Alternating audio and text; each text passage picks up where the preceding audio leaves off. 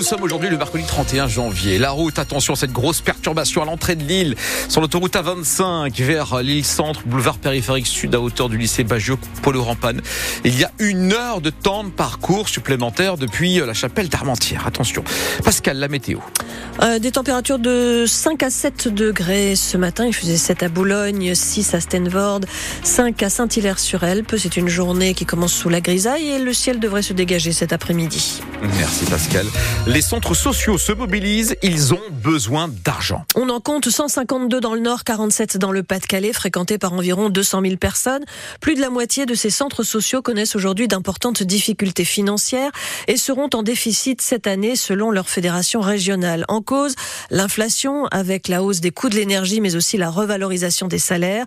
Les centres sociaux veulent continuer à vivre car ce sont des lieux de convivialité qui accueillent des gens de tous âges. Exemple à marc en un centre social dans cette ville plutôt aisée de la métropole lilloise, mais qui compte tout de même un quartier classé en politique de la ville. C'est l'occasion, Stéphane Barbero, de jouer la carte de la mixité sociale. Ils sont une dizaine à l'atelier cuisine. On suit la recette donnée par l'animatrice Lucie avec plus ou moins de réussite. Voilà, vous coupez en deux et après moi je vais aller voir Jean-Claude. Ah, c'est le papier qui s'est coupé.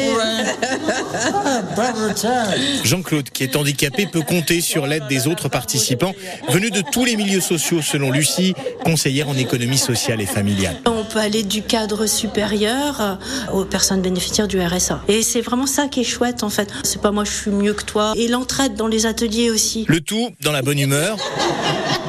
Zoré a découvert le centre social il y a quelques mois seulement. Ici, je fais sport, cours anglais. Imaginez-vous à 68 ans. Mais c'est très, très intéressant. Il y a des sorties ici. Dans chaque groupe, il y a des équipes magnifiques. On se sent chez nous, à la maison, dans la famille.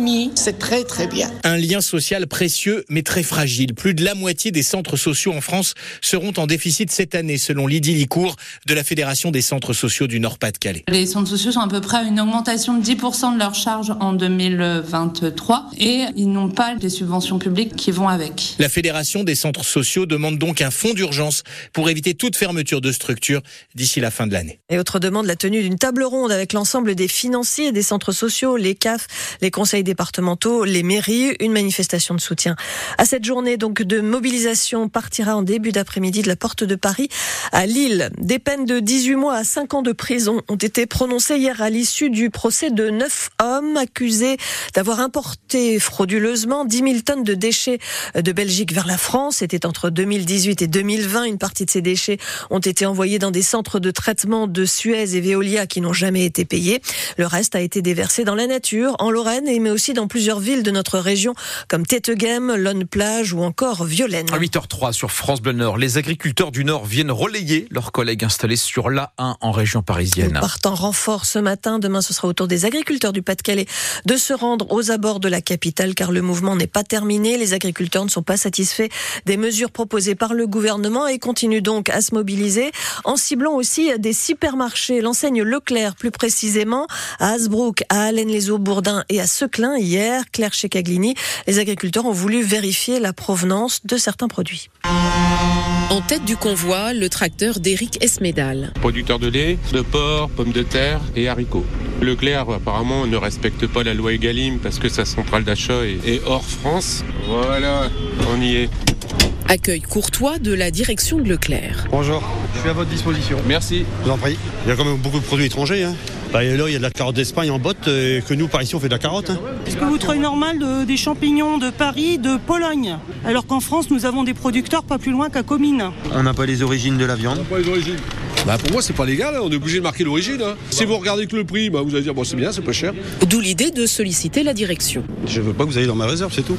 Si vous avez rien, vous avez rien à cacher. Je vous dis, je vous dis de pas rentrer. Si vous voulez, vous pouvez venir chez nous. Ouais, moi aussi. Il n'y a pas de problème. Et au moins, vous allez savoir comment c'est produit. On voudrait voir dans les frigos et on peut pas y accéder parce qu'on dit qu'on n'est pas habilité et qu'il n'y a personne du magasin qui nous accepterait de nous faire voir ce qu'il y a dans le frigo. Parce que là, dans les frigos, qu'est-ce que vous croyez qu'il y aurait? Peut-être de la viande pas d'origine française qui ne respecte pas la loi Egalim, mais on peut pas les vérifier puisque qu'ils veulent pas nous faire voir. Les agriculteurs repartent en fixant sur les portes du magasin un appel pour retrouver Michel-Édouard Leclerc sous forme d'alerte enlèvement. Il déplore sa discrétion depuis la crise agricole. Dans son discours de politique générale hier devant l'Assemblée, Gabriel Attal a annoncé entre autres que les aides de la PAC seraient versées aux exploitants d'ici le 15 mars et qu'un fonds d'urgence serait débloqué pour les viticulteurs. Le Premier ministre qui a aussi évoqué des mesures concernant l'assurance chômage. Les chômeurs en fin de droit n'auront plus d'allocations spécifiques et basculeront au RSA. Le RSA qui sera désormais conditionné à 15 heures d'activité d'ici le 1er janvier 2025. Autre mesure annoncée par Gabriel Attal, la taxe lapin euh, pour lutter contre les rendez-vous médicaux non honorés. La consultation sera facturée aux patients qui posent donc un lapin à leurs praticiens. On vous écoute sur ce sujet. dans quelques minutes. Vous m'enlevez les mots de la bouche dans, dans 10 minutes. Euh, Parce- Ah, allez-y, allez-y. allez-y. Moi, j'allais parler de la seconde vie des sapins de Vous Noël. raison. La mer Limon, 250 arbres récupérés après les fêtes installés hier au pied de la dune. Euh, ces sapins plantés en ligne euh, sont censés empêcher le vent de s'engouffrer et donc de creuser la dune. Et Maintenant, moi, je c'est voulais à vous. vous euh, parler de l'ambiance des grands soirs. Et hier, à- dans la salle des basketteuses de l'ESBVA, c'est à Villeneuve d'Ascq. Pour célébrer leur qualification pour les quarts de finale de l'Euroleague, une première dans l'histoire du club. Hier soir, les nordistes jouaient leur va-tout pour le dernier match de la phase de groupe. Elles se sont imposées facilement face aux Polonaises de Polkowice 85 à 72. Les basketteuses de Villeneuve qui ont pu compter une nouvelle fois sur leurs supporters. La salle du Palacium affichée complet hier soir, Sylvain Charlet. Les joueuses de l'ESBVA ont d'abord fêté cette qualification en partageant sur le parquet un clapping avec leurs fans.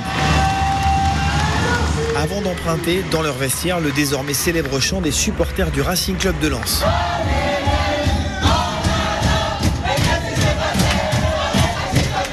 En chef de bande, la Belge Maxwella Lizowa Mbaka, qui n'a jamais eu de doute sur la motivation de ses coéquipières. C'est beaucoup d'excitation. Après, je pense qu'on était déjà euh, fort remonté parce que le match aller, on s'est fait battre de 20 points à la part. Et euh, vu qu'on a eu quand même pas mal de défaites ces temps-ci, ben, on avait. On a joué, on a joué avec l'ego, etc. Parce qu'on a quand même de la fierté. Et je pense que ouais, cette victoire, elle est, c'est plus une victoire nous contre nous qu'une victoire contre eux. Et cette qualification pour les quarts de finale de l'Euroleague vient aussi récompenser le travail de longue haleine entamé par le coach Rachid Méziane à son arrivée en avril 2019. L'ailière Janelle Salin. Ça fait énormément plaisir. On on voit que ces années, parce qu'on on parle d'années de travail qui, qui payent. Voilà, après, on a, maintenant, on a encore beaucoup de choses à faire. On a encore un long chemin derrière. C'est un truc de fou. C'est un peu familier ce que je veux dire, mais c'est un truc de fou. Voilà. Un truc de fou que les Villeneuvoises vont donc chercher à prolonger le mois prochain en quart de finale contre les Hongroises de Milkolk. Et ce sera au meilleur des trois matchs à partir du 21 février. Pardon.